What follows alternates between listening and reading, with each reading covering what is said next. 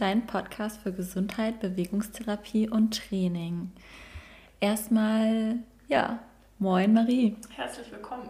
Das erste Mal in äh, diesem Setting zusammen. Wir sind tatsächlich an äh, gleicher Ort und Stelle, am gleichen Ort. Ähm, haben wir noch nie gemacht. Und letztes Mal vielleicht auch nochmal ein kleiner ähm, Hinweis. Ich hoffe, ihr nehmt es uns nicht übel. Äh, was ist schiefgegangen, Marie? Erzähl ja, mal. Ähm, sagen wir mal so, on-off, soll ich da mal drauf drücken oder was? Also ähm, ich fühle mich auch ein bisschen alt. Ich bin mit meiner eigenen äh, Software und meinem Mikrofon nicht klargekommen und habe dann über meine äh, AirPods den ganzen Podcast aufgenommen und du hattest eine helle Freude daran, beide Tonspuren äh, von der Lautstärke anzupassen. Also auch, äh, sorry für die schlechte Qualität, das lag ähm, daran, dass ich einfach die Einstellung ein bisschen schlecht äh, getätigt habe. Naja, wir sind ja noch am Anfang und wir hoffen, ihr verzeiht es uns und äh, hoffen auch, dass ihr natürlich trotzdem was mitnehmen konntet vom letzten Mal. Man hat sich wirklich Mühe gegeben, dass man noch einigermaßen was verstehen konnte. Genau, aber heute äh, soll es um ein ganz anderes Thema gehen. Haben wir ja schon letztes Mal angeteasert. Es geht heute um die Atmung. Und die Atmung, das ist ja was ganz Essentielles jeder weiß es vielleicht automatisch, wenn wir aufzuhören, aufhören zu atmen, dann äh, haben wir ein Problem. Also ohne Atmung passiert nichts mehr. Und ähm, ja, die Atmung gibt uns einmal Sauerstoff, also ganz essentiell. Und wenn ich das nochmal von der Neurosichtweise so ein bisschen äh, betrachte, dann ist es natürlich aber auch so, dass äh, das Gehirn, um gut ähm, funktionieren zu können, braucht es natürlich Sauerstoff. Und hier nicht nur Sauerstoff, sondern eigentlich ähm, brauchen wir im Gehirn ein ähm, Gleichgewicht von CO2 und O2, also Sauerstoff und Kohlenstoff, Kohlenstoff genau. Dioxid. Dioxid, ja, genau, das ist wichtig. Ähm, ja, dieses Gleichgewicht brauchen wir. Dann wieder Thema Sicherheit, geht nochmal zurück zur ersten Folge. Dann fühlen wir uns sicher und alle Prozesse funktionieren gut, das Gehirn ist gut versorgt und ja. Wir funktionieren hoffentlich dann auch dementsprechend gut. Genau, genau, richtig. Ja, die Atmung ist ja etwas, was ganz unterbewusst eigentlich abläuft. Eigentlich aus dem Grund, weil wir die Atmung aber auch bewusst steuern können und auch mit der Zeit haben die meisten verlernt, wie man überhaupt richtig atmet, in Anführungsstrichen. Und daher können wir die Atmung auch wieder in so ein bisschen mehr in das Bewusstsein ähm, bringen, um uns wieder ein effizientes Atemmuster anzueignen, das uns dann auch natürlich im Alltag helfen kann, beziehungsweise wenn wir Schmerzproblematiken haben, Dysfunktion und so weiter. Ganz wichtig, da auch auf die Atmung zu gucken. Oder? Auf jeden Fall. Also wir werden auch nachher nochmal klären, was denn eigentlich so ein gesundes Atemmuster ist, wie, wie das vielleicht aussehen kann. Ähm, und ich würde sagen, wir haben uns dazu, dagegen entschieden, nochmal irgendwie die ganze, den ganzen Ablauf durchzugehen. Also wir werden euch jetzt nichts über eure Lunge erzählen und auch nicht über den äh, Stoffaustausch oder die Chemie der Atmung, aber wollen euch so ein bisschen von der Muskelseite davon erzählen, was Atmung auch mit ähm, Stress zu tun hat oder mit den Nervensystemen. Ähm, und ja, werden euch dann heute auch wieder schöne Übungen mitgeben. Genau, richtig. Und ich glaube, womit wir gleich erstmal äh, anfangen, was ganz äh, präsent ist für die meisten, ist natürlich das Zwerchfell. Oh ja. ja, Marie, magst du uns mal ein bisschen mehr über das Zwerchfell erzählen? Frau Dr. Marie, ich habe mich heute äh, gut darauf vorbereitet. Ich musste nämlich selber nochmal die Ansatz- und ähm, also Ansatzpunkte, den Aufbau nachgucken. Ähm, wir haben einen Atemmuskel, einen vor allen Dingen. Ähm, das ist das Zwerchfell, ähm, der für uns der wichtigste Atemmuskel ist. Allein vom Zwerchfell muss man schon mal sagen, das ist ein eigentlich Riesenmuskel, muss man so äh, gestehen. Der sitzt kuppelförmig bei uns im Brustkorb und hat drei Anteile. Es kommt sozusagen ein Anteil, der von der Lendenwirbelsäule vorne kommt, also sitzt quasi vorne an der Lendenwirbelsäule dran. Wir haben einen Teil, der kommt von den Rippen drumherum und ein Teil, der vom Brustbein kommt. Und dieses sozusagen, dieser Muskelring ähm, hat in der Mitte noch eine Kuppel aus so einer Art Sehnenplatte. Und wenn man sich das jetzt vorstellt, ähm, als Querschnitt hat man sozusagen rechts und links die Muskulatur, die als Ring in unserem Brustkorb liegt, auch noch ein, also vorne am Brustkorb, aber auch hinten an der Lendenwirbelsäule, die Ansatzpunkte hat. Und die Sehnenplatte liegt als runde Kuppel nach oben gewölbt in unserem Brustkorb. Und wenn die Muskeln sich anspannen, ist es so, dass die Kuppel sich abflacht und durch dieses Abflachen zieht es, also weil Druck abfällt quasi, zieht es in die Lungen die Luft rein, es entsteht ein Unterdruck, wir atmen ein, das ist ein aktiver Vorgang und wenn wir wieder loslassen, ist es so, dass die Muskulatur sozusagen wieder länger wird, nicht mehr kontrahiert ist, also zusammengezogen länger wird und diese Kuppel sich wieder nach oben formt. Das ist auch letztendlich das, was ähm, der Atemvorgang ist. Mhm. Genau, du hast ja schon gesagt, ähm, wir haben die Einatmung vor allem als ähm, aktiven Teil und die Ausatmung vor allem als passiven Teil. Wir können natürlich aber auch, gerade wenn wir in Richtung Therapie und wieder ein besseres Atemmuster erlernen gehen, können wir natürlich auch reingehen und fokussiert äh, die Ausatmung aktiv gestalten. Ja, da sind wir kommen noch gleich so ein bisschen mehr zu den Muskeln, die da so eine Rolle spielen und vielleicht auch so in Richtung Kompensation. Aber erstmal ähm, ist, glaube ich, wichtig festzuhalten, dass die Einatmung auch was Aktives ist, wo man da vielleicht auch mithelfen kann, beziehungsweise andere Muskeln auch wieder mithelfen.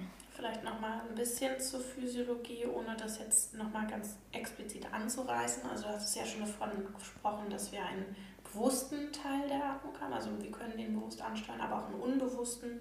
Und es ist nun mal so, wir haben Chemorezeptoren im Körper, die diesen, ähm, diesen Zustand zwischen, ähm, diesen, diese Balance quasi zwischen O2 und CO2 messen können. Und ähm, je nachdem sozusagen, wie dieser, ähm, dieser Balance zwischen den beiden Sachen ist, ähm, kriegen wir ein Aktionsmuster durch ähm, die Medulla oblongata, also ist quasi unser Atemzentrum, ähm, was sogar noch dem Gehirn eigentlich vorgeschaltet ist, also gar nicht so, also im bewussten Teil Großhirnrinde oder sonst irgendwas liegt, ähm, dass wir sozusagen nicht beeinflussen können. Im Hirnstamm, ne? Im Hirnstamm, mhm. genau.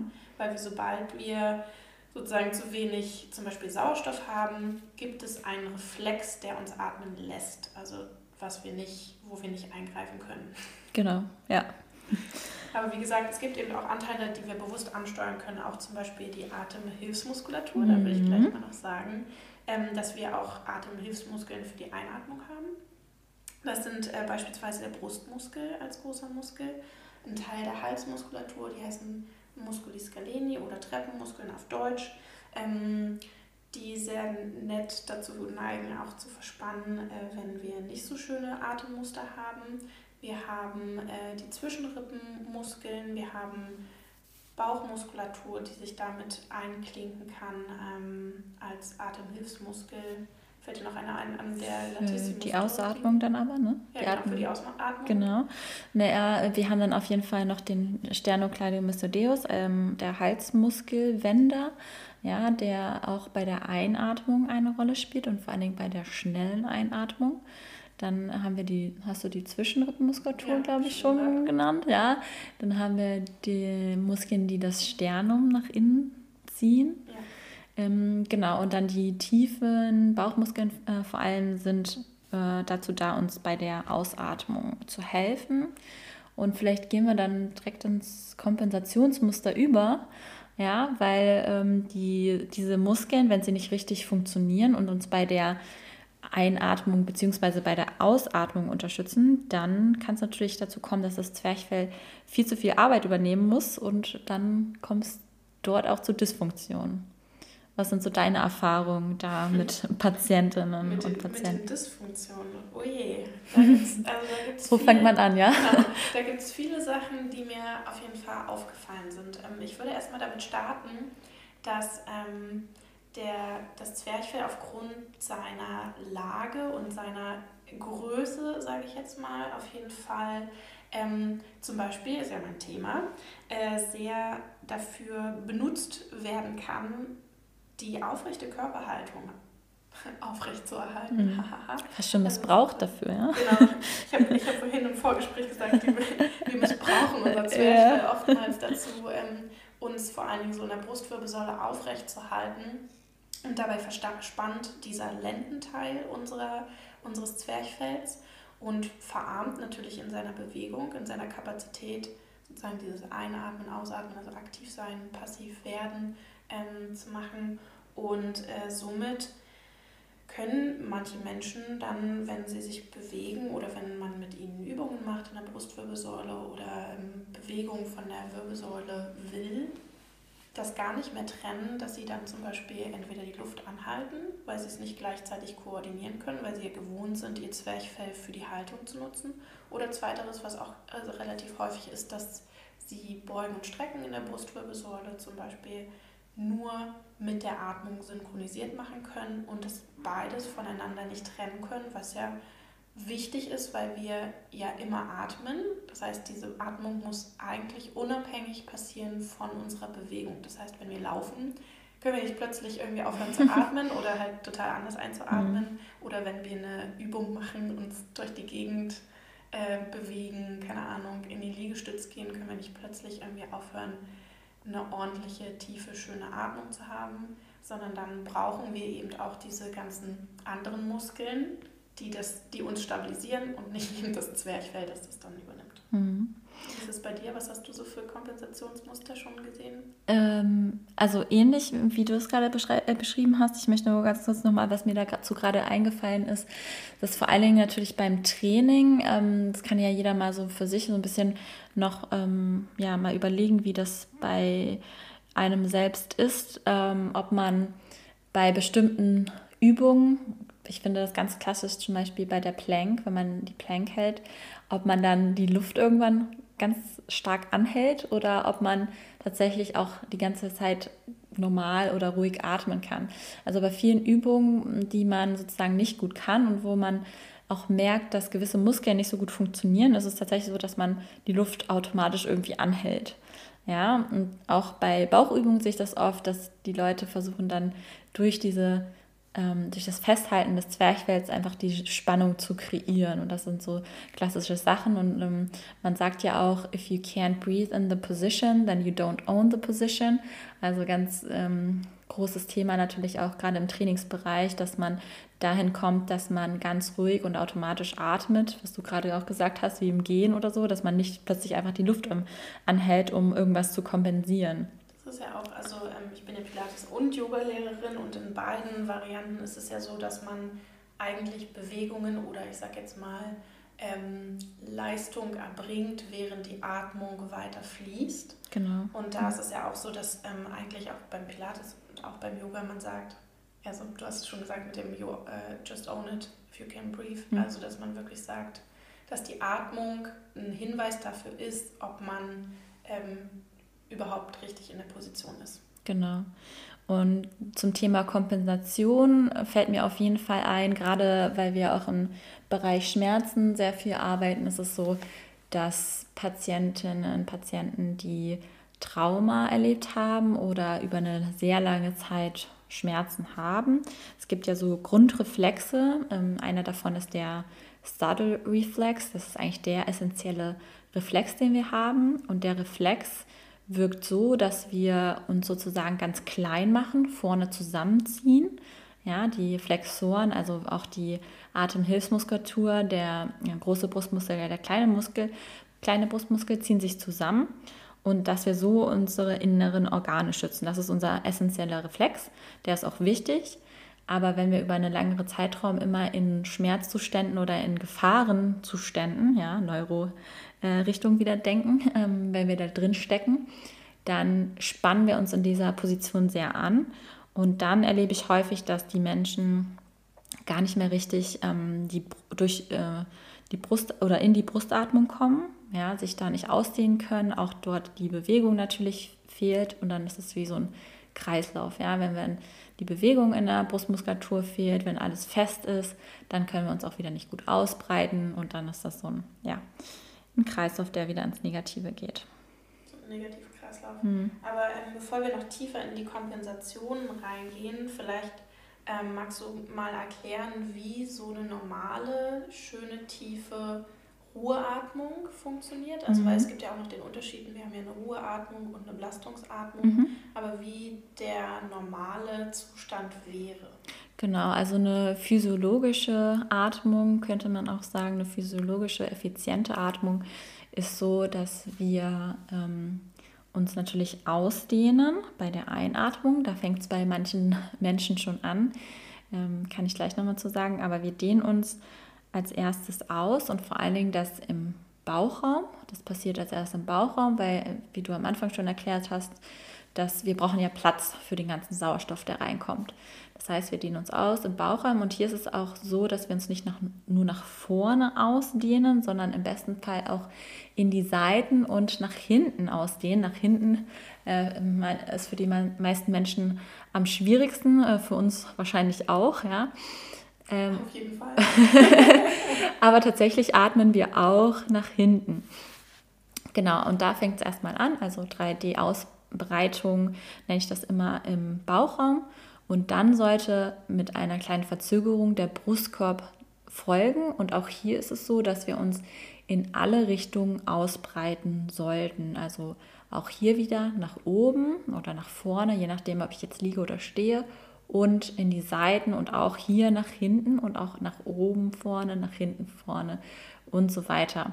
Hier auch Kompensationsmuster, was ich auch oft sehe, dass viele, ähm, wenn sie das Weißwehr auch nicht mehr so gut ansteuern können oder dass zu viele andere Muster übernimmt, wir hatten ja gerade schon gesagt, die Halsmuskeln äh, sind auch Atemhilfsmuskeln, dass dann viele Menschen auch so extrem nach oben atmen. Ja, dass sie da so in so einer Atmung nach oben gefangen sind und sich im Brustkorb auch gar nicht mehr nach vorne, geschweige denn nach hinten ausbreiten können.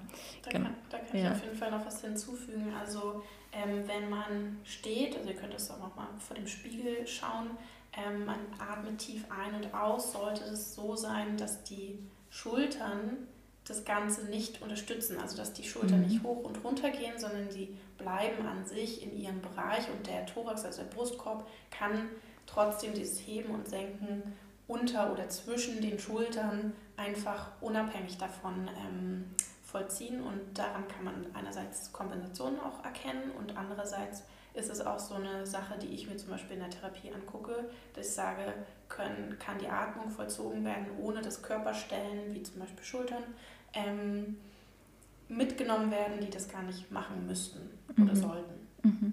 Genau. Ja. Genau, das ist unser physiologisches Atemmuster, so wie es sein sollte. Ja? Ihr könnt jetzt genau, wie Marie gerade schon gesagt hat, einfach mal vom Spiegel oder vielleicht, was ich in der Therapie auch oft gelernt habe, gerne mal mit einem Partner oder einer Partnerin ausprobieren. Im Liegen macht sich das ganz gut, wenn man sich hinlegt und sich zwei Blätter nimmt und dann kann der Partner einfach von außen mal drauf schauen. Ein Blatt legt man auf den Bauch, ein Blatt legt man auf die Brust. Du meinst jetzt einfach A4-Blätter? A4-Blätter, genau. Keine Baumblätter, sondern einfach ganz normale äh, Druckerblätter oder was auch immer man zu Hause hat. Auf den Bauch legen, auf die Brust legen, eins äh, da, eins da. Und dann äh, kann der Partner, die Partnerin schauen, okay, hebt sich zuerst der Bauch, hebt er sich überhaupt, ja und hebt sich danach mit einiger Verzögerung dann die Brust oder der Brustkorb. Meistens ist es so, dass wir im Brustkorbbereich sehr wenig äh, Bewegung sehen. Das heißt, das Blatt, was auf der Brust liegt, bewegt sich fast gar nicht nach oben. Man kann natürlich auch noch auf die Seiten achten und so weiter. Aber so kann man erstmal feststellen, okay, habe ich denn ein funktionales Atemmuster? Das heißt, dehnt sich erst der Bauchraum aus und dann der Brustkorbraum? Äh, oder ist es vielleicht sogar andersrum und habe ich da schon eine Dysfunktion? Ja. Das haben vorhin im Vorgespräch dieses Wort nicht gefunden. Paradoxe Atmung. Ah ja, genau. Erklär uns doch mal, was das eigentlich bedeutet. Genau, paradoxe Atmung ähm, ja, wäre einmal, wenn ich jetzt, äh, was ich gerade gesagt habe, ähm, erst den, die Brust äh, ansteuere, also den Brustkorb und dann den Bauch. Aber was ich auch ganz oft sehe bei Patientinnen, bei Patienten, die eben sehr lange Schmerzproblematiken haben, wie ich gerade gesagt habe, Trauma und so weiter, dass dort es so ist, dass wir oder dass diese Menschen bei der Ausatmung sich ausdehnen und bei der Einatmung sich zusammenziehen, also Zwerchfell dann reinziehen. Also im Prinzip wirklich komplett falsch rum oder andersrum, wenn man das Wort falsch nicht sagen möchte. Genau. Ähm, was, was kann das denn so für, für Konsequenzen haben? Also weil es hört sich ja, wenn man sich jetzt vorstellt, das ist ja eine bestimmte Mechanik, die dahinter mhm. steht, also die auch, finde ich, super ausgeklügelt ist, wie das so funktioniert, weil man eben der, die Atmung hat als eine Bewegung und dann trotzdem der Körper muskulär noch funktionieren kann, dass man während man atmet auch Dinge tut. Ähm, auf, auf welche Bereiche kann das denn eigentlich dann so irgendwie negativ sich auswirken? Weil es hört sich ja schon erstmal so an, als ob man erstmal weniger Luft kriegt. Genau, auf jeden Fall weniger Luft. Es geht äh, bei vielen Menschen dann auch tatsächlich, weil sie dann automatisch schneller atmen, weil sie können sich ja nicht mehr so ausbreiten, um genug Sauerstoff zu bekommen. Dann geht es oftmals auch in eine Hyperventilation.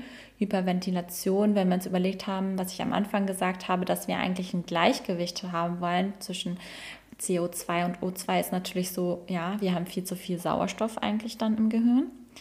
Da wiederum, ja, keine Sicherheit oder unzureichend negative Folgen. Ähm, und du hattest ja, glaube ich, vorhin auch noch angesprochen, äh, was ist denn eigentlich mit anderen Dingen, die sich noch im Bauchraum befinden, ja? Also Organe, äh, wie funktioniert das alles? Das hat natürlich auch ein, ein das spielt natürlich auch zusammen, ja. Wenn das Zwerchfell gut atmet, dann funktioniert mein Magen vielleicht auch besser und so weiter. Wie, was ist äh, dein Ansatz dort? Auf jeden Fall. Also ähm, ich hatte das, also ich gebe ähm, mit einer Freundin Yoga äh, Workshops in der Uni und ähm, habe auch neulich eine Patientin gehabt, die das von sich aus mal als Thema angebracht hat. Ähm, das ist so ein bisschen mein, mein äh, Woman's Health-Thema, muss ich jetzt mal sagen, ähm, dass viele Leute aus ästhetischen Gründen zum Beispiel oder weil denen das gesagt wurde oder eben weil sie eine paradoxe Atmung haben oder vielleicht auch ähm, Trauma, ich meine jetzt eher so in Richtung ähm, Bauchschnitte, in Richtung OPs, in Richtung auch Geburten, ähm, da ein Problem haben, zum Beispiel ihr Bauch auch locker lassen zu können. Und ähm, man muss sagen, dass das sehr viele negative Auswirkungen haben kann auf sehr viele Bereiche. Also normalerweise, ich hatte ja vorhin von dem Heben und Senken vom Zwerchfell geredet. Ähm, und dieses Heben und Senken des Zwerchfells, also diese Druck quasi äh, Säule, die sich immer hoch und runter bewegt, wird auch genauso reflektorisch begleitet. Also das heißt, der Beckenboden als Reflexion antwortet natürlich auf diesen Druckabfall und ähm, Aufstieg ähm, und bewegt sich entsprechend zu unserem Zwerchfell mit dazu. Und ähm, der Bauchraum, du hattest das gesagt, mit der Einatmung muss sich eben auch erstmal volumenmäßig ausbreiten, damit auch das Zwerchfell sich senken kann, der Beckenboden sich senken kann und dann sozusagen dieses, diese Mechanik ganz normal funktionieren kann. Das Problem ist, wenn wir die Bauchspannung reinbringen, also wenn wir sozusagen diesem ähm, normalen Vorgang keinen Platz nach vorne geben, muss ja der Druck trotzdem irgendwo hin, weil wir müssen ja atmen. Mhm. Entweder einerseits atmen wir nicht tief ein, das heißt dieses Heben und Senken, also dieses normale, ich sage jetzt mal die normale Massage unseres Zwerchfells der Organe fällt weg, das heißt unsere ähm, Verdauung kann dadurch ähm, sehr beeinflusst werden. Dann ist es auch so, dass der Druck ja irgendwo hin muss und dadurch, dass wir einatmen, dann vielleicht nicht mehr so tief, aber trotzdem Druck auf den äh, Beckenboden ausgeübt wird, was auf lange Sicht, gerade wenn dann auch solche Sachen wie Schwangerschaften, äh, Geburten und so weiter dazukommen und auch vielleicht das Thema Alter natürlich, ähm, wenn immer mehr Sachen den Beckenboden belasten, auch definitiv zu Inkontinenz führen kann. Ähm, man will, also natürlich ist es so, dass es eben, du sagst, zur Hyperventilation führt, weil natürlich ähm, ist es auch so, dass man nicht genug Luft bekommt, was wiederum eher dazu führt, dass man in so einem Stresszustand stecken bleibt, vielleicht auch, wenn man sowieso äh, andere Gründe hat, auch in Richtung Angst geht, weil eine Hyperventilation hat man ja auch immer bei Schockzuständen. Mhm. Ähm, also dass es auch auf deine Stimmung Wirkungen hat ähm, und natürlich auf dein Stresslevel, auf dein gefühltes und auch ähm, hormonell auf dich äh, einwirkt. Also das heißt, dieses ganze äh, Bauch, Bauch einziehen und mhm. auch ähm, nicht tief atmen hat letztendlich, also deine Herzfrequenz steigt, äh, dein Puls und so weiter, weil du musst dich ja trotzdem irgendwie versorgen mit all dem.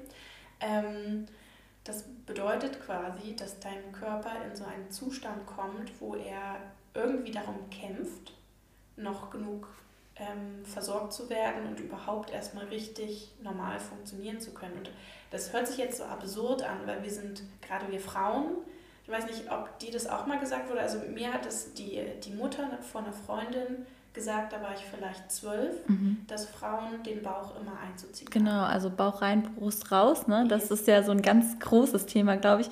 Und wie du gesagt hast, vor allem bei Frauen. Also ich habe das noch nie oder vielleicht noch nicht so oft bei Männern gehört. Ich hatte jetzt einen, einen Patienten, das ja? ist glaube ich zwei okay. Wochen her, dass, ähm, dass er das gehört hat. Da, da habe ich an ihm gearbeitet, mhm. ähm, der hatte Lendenwirbelsäulenprobleme. Mhm. Ja. Und ähm, dann war ich so an seinen Bauchmuskeln, wollte ans Zwerchfell, wollte mich da so ein bisschen auch an den äh, Hüftbeuger, der liegt ja auch, der geht ja auch durchs Zwerchfell durch, also er hat sozusagen seine eigene Loge, sage ich jetzt mal, oder seinen Durchtrittspunkt. Mhm.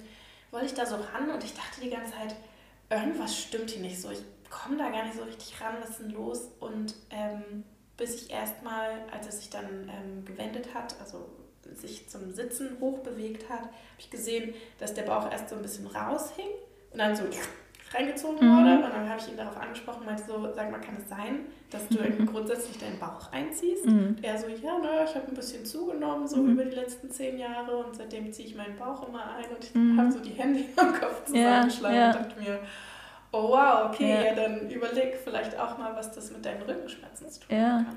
Aber das ist wirklich interessant. Also es geht ja auch so ein bisschen in ein gesellschaftliches Problem mhm. rein. Ja, also gerade bei uns Frauen ist es natürlich, also ich habe das Gefühl, Männer dürfen irgendwie ihren Bauch auch mehr hängen lassen als wir Frauen. ähm, und bei uns ist es natürlich irgendwie ja gesellschaftlich nicht so akzeptiert. Und vor allen Dingen auch so in Verbindung mit dem Zyklus, glaube ich, ne, dass man sagt, okay, man ist einfach in bestimmten Phasen aufgeblähter ja. und dass man dann auch in diesen Phasen, das kenne ich von mir selbst zum Beispiel auch, dass man sagt, okay, ich ziehe jetzt eher so meinen Bauch rein, weil sonst hängt der irgendwie super raus und dann denken alle irgendwie, ich bin fett oder schwanger. Also so ein bisschen so ein gesellschaftliches Thema und ähm, wir beobachten das natürlich eher, auch vor allem bei Frauen, ja. Genau, und ähm, äh, weil du vorhin nochmal von der äh, paradoxen Atmung geredet hattest, ich muss sagen, ähm, dass ich rein von den Erfahrungen, die ich gesammelt habe mit Patientinnen, die auch so ein Problem haben mit Zwerchfell und paradoxer Atmung, dass es wirklich so Frauen sind, Mitte, Anfang Mitte 50, die alle Kinder bekommen haben und wo dann wahrscheinlich aufgrund dieser vielen Störfaktoren, sage ich jetzt mal, dann so eine paradoxe Atmung entstanden ist, dann meistens irgendwie mit Rückenschmerzen in Verbindung mit koordinativen Schwierigkeiten, also dass man da sagen kann, äh, vielleicht auch meistens irgendwas in die Richtung Angststörung, dass man sagen kann, okay, das kommt dann so als, als Ding und man kann viel die Zusammenhänge dann im Nachhinein auch so sehen. Mhm. Ja, auf jeden Fall. Auch dahingehend nochmal, weil du gesagt hast, wo das oftmals dir begegnet ist. Bei mir ist das auch so bei Menschen, die einen mm, Unfall hatten in Richtung, sie sind mal von oben vom Baum auf den Rücken gefallen oder so oder von der Schaukel gestürzt. Da ist es ja auch so ein Zustand, wo man erstmal in so einen Schock gerät. Ja, also der Körper, wenn man jetzt so auf den Rücken fällt, dann erstmal so Luft anhalten. Und oftmals ist es dann so, dass das Zwerchfell da irgendwie so ein bisschen so wie stecken bleibt. Also das ist jedenfalls mein Gefühl. Und da finde ich die meiste, vielleicht paradoxe Atmung, aber auch ähm, die meisten Atemprobleme mhm. bei Menschen, die so eine Verletzung hatten oder so einen Unfall. Es geht sogar so weit, dass wir in der ähm, Atemtherapie, also in der Physiotherapie kann man sich auf die Atmung spezialisieren, ähm, diese Muster, in denen jemand gefangen ist oder stecken geblieben ist, sogar von außen sehen. Also wenn man jetzt in so einem Einatmen, so einem Schockding mhm. ähm, stecken geblieben ist, kann man das daran sehen, dass meistens die Rippenbögen vorne so hochgezogen mhm. sind und man sieht richtig, dass ähm, so quasi dieses, also ich glaube, das hat sich Tonnen-Thorax genannt. Ich ja, ich, genau. ja, ich glaube. Ähm, also sehr, sehr voluminöser äh, Brustkorb. Ähm, wo aber trotzdem sehr wenig Bewegung passiert natürlich. Also es ist eher was Pathologisches. Mhm. Und Natürlich gibt es auch den Ausatemtyp, in dem man gefangen sein kann.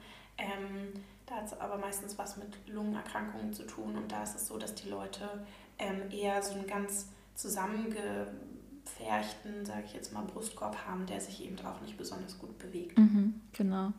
Tatsächlich ist mir in der Praxis mehr dieses Zusammengezogene begegnet. Ich weiß nicht, äh, wie das für dich ist, aber ich glaube, das ist so habe ich das Gefühl, so ein, so ein Standardmuster geworden, dieses Feste und mhm, ja. in so einem, so einem ja, wenig ausbreitungsfähigen Muster. So, das ist so das, was ich am meisten festgestellt habe. Also ich, ähm, man fragt sich dann halt immer, ich sehe eigentlich eher Ersteres, aber natürlich ist es so, wenn, das, wenn der Brustkorb sich nicht bewegt, also da, dann ist es irgendwie auch so beides, genau, ja. Genau, das ist eigentlich beides und das ist irgendwie weird. Man, mhm. man kann es dann schon auch noch ein bisschen quasi bei den Rippen beobachten oder ob die eher eine Streckung oder Beugung sind. Da kann man quasi nochmal Unterschiede machen, aber dieses, dass es fest steht, mhm. meistens gar keine Bewegung passiert, das ist wirklich leider fast der Standard und ich ja. muss auch gefühlt mit fast jedem Patienten sehr explizit an der Atmung arbeiten. Ja, das stimmt. Genau, und zu der Atmung, jetzt haben wir viel auch über die Atemhilfsmuskeln gesprochen oder so, aber wir haben noch jetzt gar nicht so über Nase und Mund gesprochen, wo überhaupt die Luft überhaupt reinkommt. Oh, yeah. äh, vielleicht magst du dazu noch mal was sagen, äh, wie das so, also nicht im ja, Speziellen, aber so mal ein bisschen allgemeiner. Ähm, was sind vielleicht auch die Unterschiede Nase, Mund? Weil da könnte ich mir auch vorstellen, dass das manche jetzt mal gut zuhören sollten, wie sie denn atmen. Die Ohren auf und den Mund zu, genau. damit ihr schön durch die Nase atmet, während ich das erzähle. Also grundsätzlich muss man sagen, dass es so vorgesehen ist, dass wir, wenn wir jetzt im Ruhezustand sind, was wir eigentlich die meiste Zeit sind, und aber auch in der, ähm, in der Aktion, sollten wir schon durch die Nase atmen. Ähm, das ist alles so erdacht. Natürlich können wir auch durch den Mund atmen. Der ist aber eher für die Ausatmung vielleicht manchmal ganz gut, beziehungsweise auch für ähm, Expressionen, also Stimme, Singen, bla bla bla. Das ist natürlich auch ein Zum Essen? Zum Essen. Oh Gott, ja, natürlich. Das ich jetzt rausgelassen. Ich habe mich jetzt nur auf die Atmung bezogen. Nee, es gibt ja so, ich glaube, irgendwie so ein Sprichwort oder so ein Saying, man sagt, durch die Nase äh, kommt nur die Luft und durch den Mund wird gegessen. Ich weiß nicht mehr genau, wie es geht. Okay. Irgendwie so. Ja, das ist auch auf jeden Fall eine gute Sache, weil die Nasenatmung, mal an, abgesehen von dem, was, glaube ich, alle irgendwie im Biologieunterricht gelernt haben, dass es die Luft ähm, anwärmt, ähm, anfeuchtet, sozusagen vorbereitet. Reinigt. Die, reinigt, genau. genau. Vorbereitet für die Lunge. Ähm, ist es so, dass man, wenn man durch die Nase atmet, ihr könnt das gerne mal alle ausprobieren, während ich erzähle, ähm, im Gegensatz zur Mundatmung ähm, erstmal tiefer atmet, auch in verschiedene Bereiche der Lunge mit einatmet, im Gegensatz zur Mundatmung, die sehr flach ist, sehr im oberen Bereich bleibt. Ähm, durch dieses tiefere Atmen der äh, Nasenatmung ist es so, dass unser ganzes Nervensystem, wir hatten das ja schon anges äh, angeschnitten in den anderen, wir haben das Parasympathikus-Nervensystem, also für die Entspannung, Heilung, Verdauung und so weiter. Also da, wo wir entspannt sind. Und dann haben wir den Sympathikus, der dafür da ist, wenn wir Stress haben, wenn wir vor irgendwas weglaufen müssen, wenn wir ähm, in Lebensgefahr kommen oder auch hart arbeiten müssen, wie auch immer. Ähm, und diese, also diese Nasenatmung, diese tiefere Atmung steuert eher in die Richtung Parasympathikus. Und wenn wir mit der Mundatmung unterwegs sind, ähm, gehen wir eher durch dieses flache, schnellere Atmen in so eine Sympathikospannung, sagt man. Und ähm, das Ganze wird eher so ein bisschen stressiger. Wenn man hyperventiliert, du hattest das vorhin gesagt, also dass man mhm. ähm, in diese Richtung gehen kann, wenn man auch Angst hat. Zum Beispiel atmet man eher durch den Mund, also mhm. dieses hechelnde genau. Atmen. Mhm. Und wenn wir ähm, entspannt sind, sollten wir durch die Nase atmen. Aber es gibt halt viele Leute leider, die diese Nasenatmung nicht mehr etabliert haben. Mhm. Genau, sollte, das ist hier, glaube ich, das Thema. Also ich kenne ganz viele Menschen, die wirklich die Nasenatmung komplett verlernt haben. Und da erstmal wieder reinzugehen, also erstmal wieder im Alltag irgendwie anzufangen, nicht gleich bei Belastung, also bei Belastung kann man das auch üben, dass man auch besser darin wird, ähm, bei großer Belastung oder bei höherer Belastung auch da durch die Nase zu atmen. Dann geht es eher so ein bisschen Richtung Performance.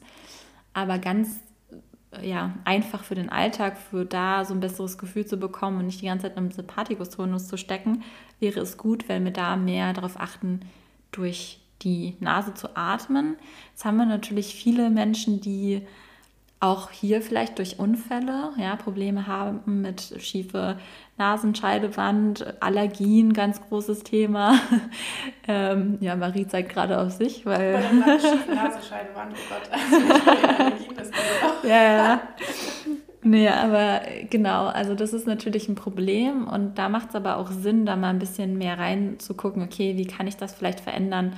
Wie kann ich dahin kommen, dass ich mehr durch die Nase atme? Was kann ich aktiv dagegen tun?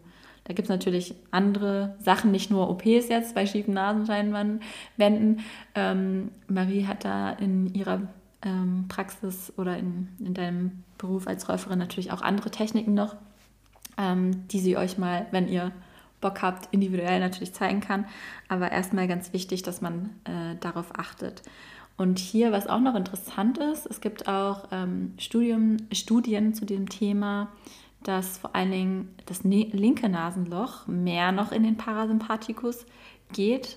Und da könnt ihr auch einmal auf eure Schlafposition achten. Das heißt, wenn ihr wisst, ihr wacht immer total gestresst auf. Erstmal ist natürlich Thema, okay, schnarche ich? Das heißt, ich atme viel durch den Mund, wenn ich schnarche.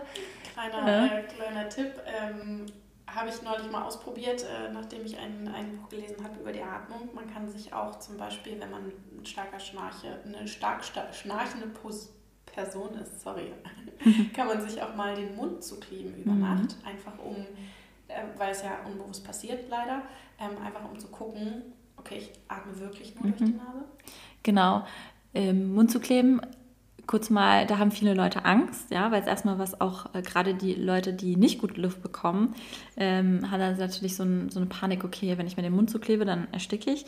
Nein, kleiner Disclaimer, weil ich es gerade gestern komischerweise gehört habe, nehmt, nehmt bitte keine Schlafmedikamente dafür, ja, sondern einfach nur ganz normal sich den Mund zu kleben. Ich habe, Marie guckt mich gerade an, ganz erschrocken. Ich habe tatsächlich gestern die Story gehört, dass jemand ähm, äh, Schlafmedikamente genommen hat und sich dann noch den Mund zugeklebt hat und dann gestorben ist. Ja, das ist natürlich oh, wow. ein Extremfall. Das ist ein krasser Extremfall. Aber in der Regel, wie wir erklärt haben, haben wir Reflexe, die dafür sorgen, dass wir immer atmen. Ähm, glaube, Medikamente sind da natürlich ausgeschlossen. Also da aufpassen.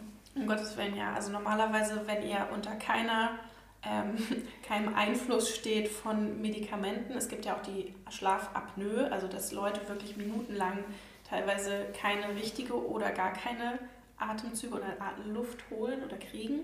Ähm, das ist ja auch so. Die Leute wachen morgens auf, sind völlig fertig, aber diese, ähm, diese Zeit quasi bis sie wieder atmen, überleben die auch und dann kommt eben die Medulla oblongata, also der, der Teil, unser Atemzentrum, der sagt, äh, Entschuldigung, aber du müsstest jetzt mal wieder atmen, weil ansonsten äh, stirbt hier vielleicht demnächst ähm, Gehirnzellen ab mhm. oder sonst irgendwas. Also äh, normalerweise haben wir den Reflex und es ist auch so, dass ich glaube, wenn jemand wirklich gar nicht durch die Nase atmen könnte, würde dann reißt man sich das im wachen ab, ne? Zustand ne? sein, genau, würde man das merken und ja. würde gar nicht einschlafen können in erster Linie.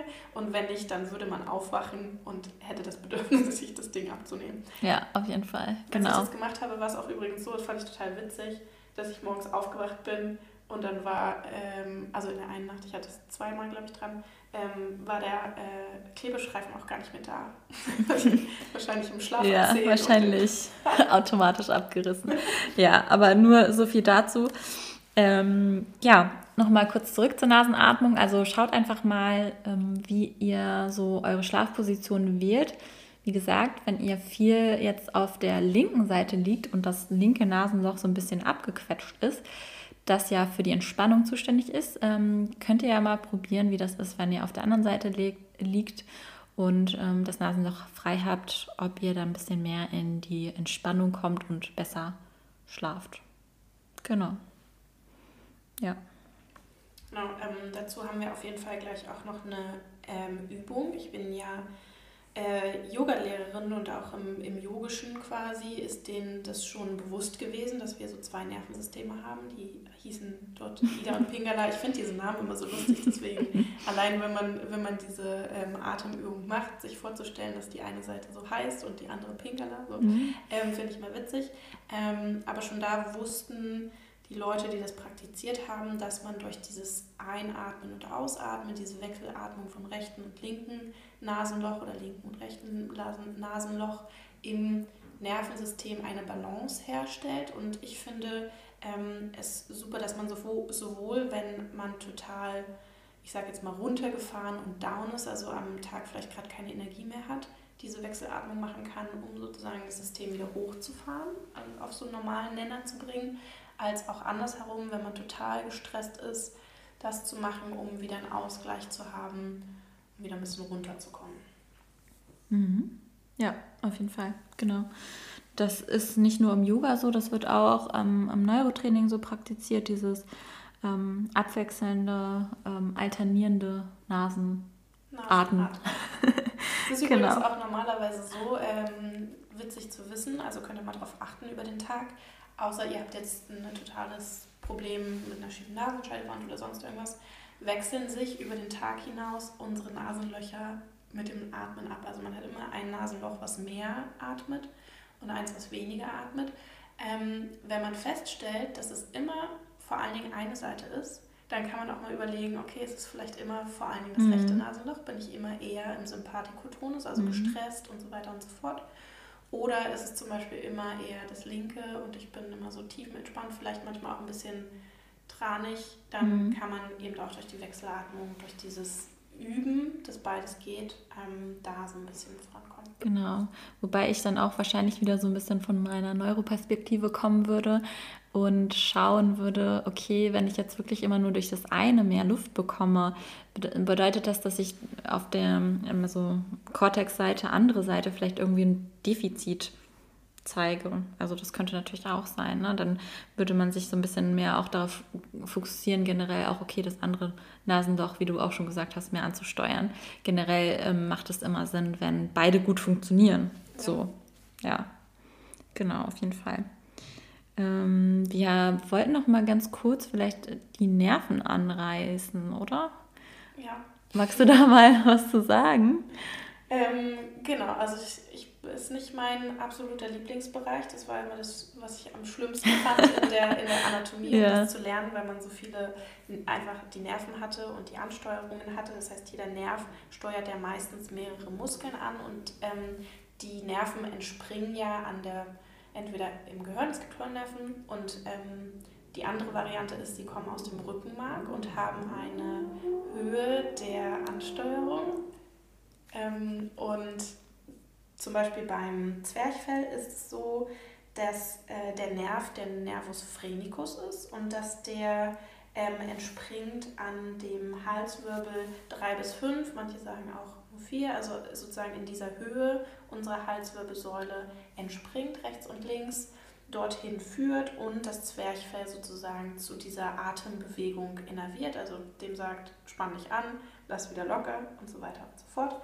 Ähm, und das natürlich, wenn man sich das jetzt so anschaut, okay, das sitzt, kommt aus der Halswirbelsäule, dass natürlich auch dieses Signal, was vom Gehirn kommt und dann weitergeleitet wird, ähm, auf dem Weg natürlich gestört werden mhm. kann. Zum Beispiel ja. durch äh, Muskelspannung genau, oder Funktionsstörung in den Gelenken oder halt faszialen Spannungszuständen, auch des Nerven an sich, der hat ja auch eine kleine, eine kleine Ummantelung. Also dass durchaus auch unsere Haltung, unsere anderen, ich sage jetzt mal körperlichen Probleme auf der Bewegungsebene äh, natürlich eine, eine, Einwirkung haben darauf, wie gut unser Zwerchfell funktioniert. Genau, da wären wir auch wieder bei diesem Thema ne? Schutzreflex. Wir ziehen wieder alles zusammen, wie so eine Schildkröte machen wir uns ganz fest und klein. und äh, ja, da kriegen wir mehr Spannung in der Halswirbelsäule und das kann natürlich dann das Zwerchfell wiederum beeinflussen. Was ich aber ganz interessant finde, was mir gerade noch eingefallen ist, was natürlich auch wechselseitig funktioniert. Das heißt, ich kann, da gibt es auch eine ganz coole Übung, vielleicht stelle ich die nochmal irgendwann anders vor, aber nur mal kurz so angerissen. Ich kann auch dadurch, dass ich mein Zwerchfell auf einer Seite mehr ähm, bewege und ansteuere, die Spannung in meiner Halsmuskulatur natürlich beeinflussen. Das heißt, wenn ich Probleme in der Rotation und Flexion und wenn ich sehr viel Spannung auf einer Seite spüre, dann könnte ich einfach mal probieren, auf dieser Seite das Zwerchfell ein bisschen mehr raus und reinzuziehen, also auszudehnen und aktiv auch wirklich reinzuziehen. Ähm, und dadurch verliere ich dann natürlich im Gegenzug, weil, wie gesagt, der Nerv natürlich auch nach oben dann, ja, also das ist nicht keine Einbahnstraße so, dass äh, dadurch auch die Halswirbelsäule im Gegenzug beeinflusst werden kann. Also es geht einmal in die eine Richtung, aber es kann natürlich auch in die andere Richtung gehen. Auf jeden Fall übrigens, ähm, weil du das gerade gesagt hast, mit dem tiefer einatmen und ausatmen, also sozusagen diese 3D-Ausbreitung, von der du vorhin geredet hast, dass man die vielleicht auch mal so ganz unspezifisch ein bisschen üben kann, ähm, kann man zum Beispiel kann man auch ein Terraband benutzen oder ein anderes äh, elastisches Band, was man sich einmal so richtig schön um den Brustkorb wickelt. Ich mag das gerne, dass ich das dann vorne überkreuze und rechts und links in der Banded Breathing. Ja, in der Hand halte, je nachdem auch in welcher Höhe. Ähm, es gibt so Bereiche bei mir, so was bei Frauen auch noch so ein Ding ist übrigens, was mir aufgefallen ist, ist auf der Höhe des ähm, Verschlusses des BHs haben die meisten ein Problem des Ansteuerns des mhm. wirklich 3D-mäßigen Atmens, also des Ausbreitens und Zusammenziehens, weil wir dort immer Spannung erfahren und mhm. dann auch irgendwann aufhören, dagegen anzuatmen, weil es ja mhm. auch anstrengend ist, ähm, beziehungsweise weil wir dadurch ja eine Starre von außen erfahren. Und ähm, wenn man das mal wieder so richtig schön etablieren will und sich auch denkt, äh, Juliana und Marie haben jetzt davon erzählt, dass ich nach hinten atme, what the fuck? mal gucken, ob das überhaupt geht. Dass man sich das wirklich drumherum gibt, sich wirklich fest um den Brustkorb äh, zieht und dann gegen diese, diesen Widerstand in den Brustkorb mal in alle Richtungen einatmet. Und man kann das natürlich zum Beispiel auf eine Einatmung oder auf eine Ausatmung ähm, na, ähm, betonen. Also dass man zum Beispiel auch nochmal mehr zieht, wenn man ausatmet, um mhm. den Brustkorb noch weiter zu mhm. komprimieren, damit eben die Ein, äh, Einatmung als Reflex, also immer wenn wir sozusagen zusammengedrückt werden, so kann man auch in der Atemtherapie arbeiten, dass wir einen Reflex haben, uns dann weiter auszubreiten, mhm. dass man den benutzt, ähm, um eben äh, dieses aktive Ausbreiten auch zu verstärken. Ja, okay, interessant. Ja, ich nehme das oft als so ein Awareness-Drill auch, ne, um da wieder alle Teile so ein bisschen mit einzubeziehen und ähm, wie du gesagt hast, also bei mir ist es dann meistens so, dass es drei Höhen gibt, ne? Also unter BH, was du gerade gesagt hast, diese Stelle, dann Taille und über der Brust. Das sind diese drei ähm, Punkte, die man mal ausprobieren kann, äh, wie das da funktioniert. Und wenn man merkt, okay, die eine Seite geht wirklich nicht so gut, sich da ein bisschen mehr drauf zu fokussieren. Und ich nehme das, äh, mache das meistens so, dass, ähm, ja, wie gesagt, Ausbreitung bei der Einatmung natürlich und dann aber auch bei der Ausatmung fokussiert mal das Zwerchfell reinzuziehen. Genau. Jetzt haben wir ja schon noch eine andere Übung vorgestellt. Ganz versteckt. Aber ähm, ja, vielleicht kommen wir schon mal zu unseren Übungen, oder? Ja, auf jeden Fall. Ähm, ich würde sagen, ich fange an, weil ich schon von Ida und Pingela erzählt habe. Mach das, ja. und äh, werde euch die Wechselatmung aus dem Yoga erklären, die aber eben auch nicht nur im Yoga benutzt wird, sondern mittlerweile auch in der Neuroathletik äh, und so weiter und so fort. Ähm, dazu ist es wichtig, dass ihr eine Position findet im Sitzen, in der ihr weder euch aufrichten muss, müsst muskulär noch irgendwie zu sehr zusammensinkt. Also das heißt, ich mache das gerne so, ähm, ich unterlagere mir zum Beispiel im Kniesitz oder äh, im äh, Schneidersitz unterlagere ich mir mein Becken, sodass mein Becken von Natur aus durch die Lagerung, durch ein Meditationskissen oder ein großes Kissen oder eine Decke oder was auch immer, von ähm, Natur aus nach vorne fällt, ohne dass ich jetzt Spannung im Brustkorb habe, damit er sich wirklich alle Richtungen ausbreiten kann und ich nicht mit meinem Zwerchfell beispielsweise kompensatorisch irgendwas festhalten muss ähm, und da schon die Kapazität gar nicht habe, dass es sich ausbreitet. Genau, und wenn ihr ganz entspannt seid, euren Bauch unbedingt locker lasst und da ganz entspannt seid, sieht ja eh wahrscheinlich keiner, wenn ihr die Übung jetzt gerade macht, genau, außer ihr sitzt in der Straßenbahn oder keine Ahnung, ähm, dass ihr als erstes eure rechte Hand nehmt, euren Zeigefinger und Mittelfinger an die Stirn zwischen die Augenbrauen legt.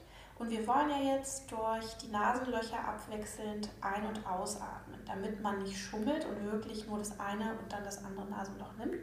Ähm, kann man den Ringfinger und den Daumen dafür benutzen, im Wechsel die Nasenlöcher zuzuhalten. Ich würde einmal die ähm, Art und Weise, also den Ablauf erklären, Ähm, und dann gehe ich das mit euch mal durch. Ähm, Juliana sitzt schon fertig mir gegenüber. Das ist auch äh, der Vorteil, wenn wir jetzt so eins zu eins nebeneinander ja, sitzen. Da kann ich gleich sehen, wie gut die äh, Juliana das auch mitmacht. Oder wie schlecht. auch das. Genau.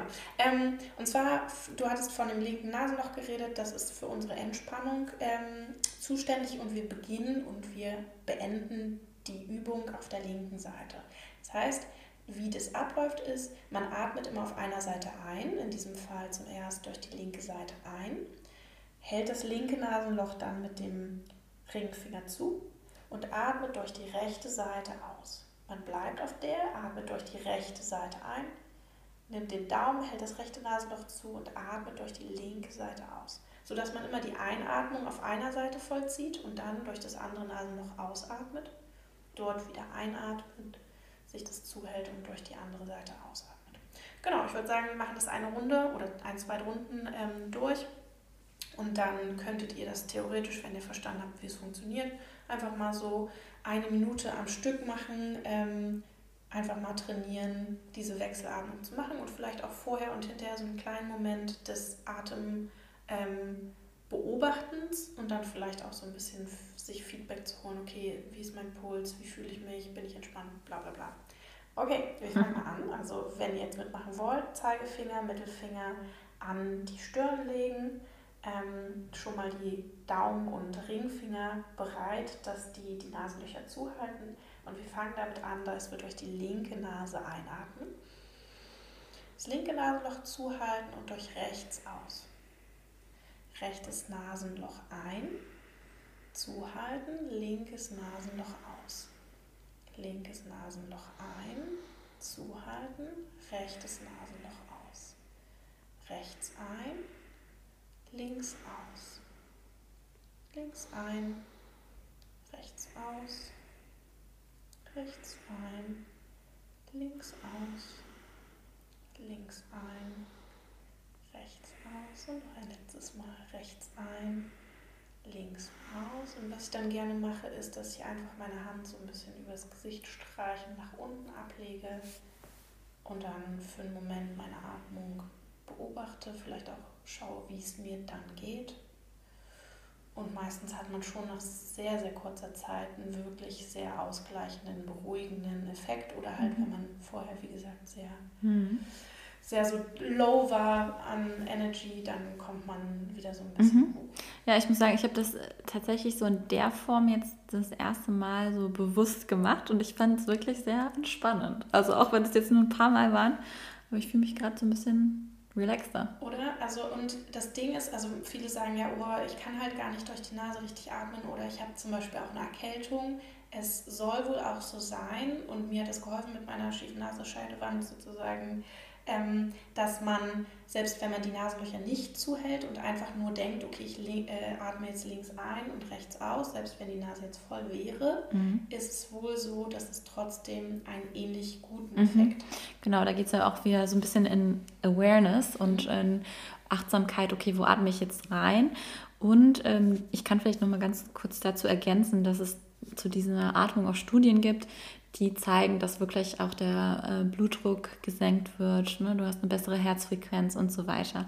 Also alleine, dass man diese Atmung praktiziert. Also das ist jetzt nicht, dass man es nur einmal macht natürlich, sondern das auch wieder übt und ähm, ja, immer mal anwendet. In der Tat, also so, dass ich mir die Nasenlöcher zuhalte, mache ich das nicht. Aber wenn ich merke, ich bin irgendwie total hyper oder total gestresst in der Situation oder ähm, komme manchmal nicht so aus dem Pushen, dann mache ich das allein mit diesem, ich denke, ich atme links ein und rechts also mhm. und so weiter und so fort.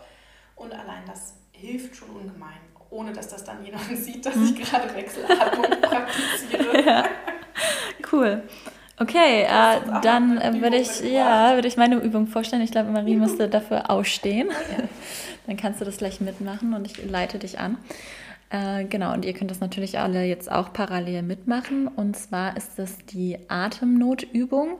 Ich hatte ja gesagt, wir wollen vor allen Dingen, wenn wir Schmerzen haben, gestresst sind, hyperventilieren, unbewusst, ähm, dass wir wieder unser Gleichgewicht herstellen wollen. Und dafür ist es so, dass ihr euch hinstellt und einfach mal ganz normal atmet, also ein aus, ein aus, nicht unbedingt ähm, forciert wirklich tiefer, sondern ganz normale Atmung. Dann ist es so, dass wir, wenn wir bereit sind oder ihr bereit seid, die Luft nach der Einatmung, auch die Einatmung hier ganz normal. Ich erkläre es vielleicht einmal und dann können wir es zusammen machen. Äh, wenn ihr einatmet, dann die Luft anhaltet, die Luft anhalten und dabei machen wir jetzt irgendeine Bewegung. Ich nehme mal am Anfang eine ganz einfache Bewegung. Das wär, wäre so eine Überkreuzkoordination, nenne ich es jetzt mal. Also Hand und Knie oben zusammenführen. Genau, Marie macht sie einmal schön vor. ähm, während ich die Luft anhalte, mache ich diese Bewegung. Und dann, wenn ich merke, okay, jetzt müsste ich langsam wieder atmen, atme ich, also hole dann wieder Luft mache dann zwei Atemzüge, also ein aus, ein aus. Dann atme ich wieder ein und halte danach die Luft wieder an und wiederhole diese Bewegung ein zweites Mal und dann, wenn ich wieder merke, okay, jetzt müsste ich langsam wieder atmen, dann atme ich ganz normal, reguliere den Atem. Das heißt, wir machen diese Übung zweimal hintereinander mit dem Luftanhalten. Ganz wichtig ist hier aber auch dabei, dass wenn wir die Luft anhalten, dass wir dann nicht so lange das forcieren wollen, wieder, bis wir in so eine Schnappatmung kommen, sondern es soll so, okay, jetzt müsste ich langsam wieder atmen sein. Ja? Also das ist ganz wichtig. Genau, also könnt ihr jetzt mal euch aufstellen, ganz normal atmen, dann, wenn ihr bereit seid, die Luft anhalten, diese Überkreuzbewegung machen dabei und wenn ihr dann wieder atmen müsst, dann einmal atmen, zwei Atemzüge dann wieder einatmen, die Luft anhalten und das Ganze dann noch einmal wiederholen. Und Maria macht es jetzt hier gerade einmal und ich bin gespannt, wie es dann nach dem zweiten Mal ist. Was ich jetzt gerade noch vergessen habe zu sagen, aber was ihr dann sicherlich noch einmal probieren könnt, ähm, dass ihr euch wieder ein, ja, eine Vergleichsübung vielleicht rausnehmt. Vorwärtsbeuge, Rotation oder vielleicht auch eure Schmerzproblematik und dann einfach mal vergleicht, wie geht es mir danach, wie fühle ich mich, ähm, komme ich weiter runter, ist irgendwie mein Körper entspannter. Das wäre so das. Ja, und Marie hat es jetzt einmal gemacht. Wie war es beim ersten Mal? Ähm, also beim ersten Mal hatte ich das Gefühl, dass ich irgendwie noch ähm, relativ entspannt lange Übungen machen konnte. Mhm. Beim zweiten Mal war ich ein bisschen gestresst. Ja, ja, genau. Auch das ist sowas, was man natürlich, also alle Atemübungen, gerade wenn man lange nicht bewusst geatmet hat, dann muss man das natürlich wie andere Sachen auch wieder erstmal üben. Ähm, genau, und ich hatte ja äh, gesprochen, dass wir vielleicht eine Vergleichsübung machen, ähm, vorher, nachher, Vorwärtsbeuge oder Rotation oder was auch immer. Ähm, und hier ist es so, dass manche natürlich, wenn sie es jetzt zweimal hintereinander machen, vielleicht noch nicht den Effekt haben. Ja, vielleicht müsst ihr es dann dreimal hintereinander machen, vielleicht auch viermal hintereinander diese Übung wiederholen, je nachdem, was ihr für einen Reiz habt oder für eine Ausgangsposition.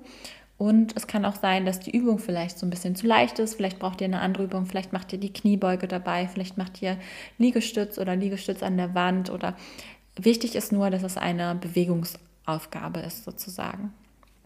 Genau, das ist die Übung. was, was würdest du erwarten quasi, dass es mit dem Hangar. Genau, also dadurch, dass wir sozusagen äh, ja die Luft anhalten, ne, nehmen wir wieder mehr CO2 auf oder haben ein besseres Gleichgewicht dann am Ende, weil wir gesprochen haben, wir da haben davor mehr Sauerstoff, also haben wir wieder unser schönes Gleichgewicht.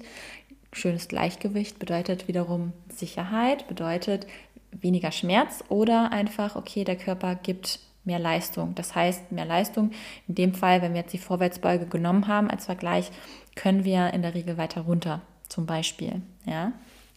Das ist der, der Effekt dabei. Ich habe das tatsächlich bei vielen Patientinnen und Patienten schon erlebt, dass, die, dass sie dadurch auch Schmerzzustände besser regulieren können. Einfach nur, indem sie diese ähm, Luftnotübungen gemacht haben, weil, wie gesagt, durch Schmerzen gerade viel Hyperventilation stattfindet. Genau. Ja. Richtig cool. Also das nächste Mal, wenn, wenn äh, ich einen Schmerzzustand habe, weiß ich jetzt, was ich quasi machen kann, um äh, ein bisschen mehr genau. damit zu arbeiten. Ja. Richtig gut. Ja, Marie, dann sind wir, glaube ich, am Ende angekommen. Wir haben jetzt zwei coole Übungen hier vorgestellt und ähm, werden die dann auch nochmal äh, verschriftlichen. Genau, verschriftlichen und verbildlichen. Verbildlichen hoffentlich auch. Ja, findet, ja. Das findet ihr dann auf unseren Instagram-Seiten. Genau, guckt da auf jeden Fall vorbei, gerne auch auf unserer Website vorbeischauen, wenn ihr wirklich nochmal individuell äh, arbeiten wollt, entweder im Neuro oder im Rolfing oder auch beides, dann meldet euch gerne bei uns und ähm, Kontaktiert uns einfach. genau bei Fragen auch bei Instagram gerne kon kontaktieren, einfach schreiben. Ihr könnt auch, ähm, glaube ich, bei Spotify kann man auch irgendwas kommentieren, wie auch immer. Gebt uns gerne auch natürlich immer äh, eine gute Bewertung, wenn euch Darüber werden wir uns freuen, ja. der Podcast gefällt. Genau, und dann, äh, ja, habt noch einen schönen Tag Atmet nochmal tief, tief durch. und bis zum nächsten Mal. Bis dann. Ciao. Tschüssi.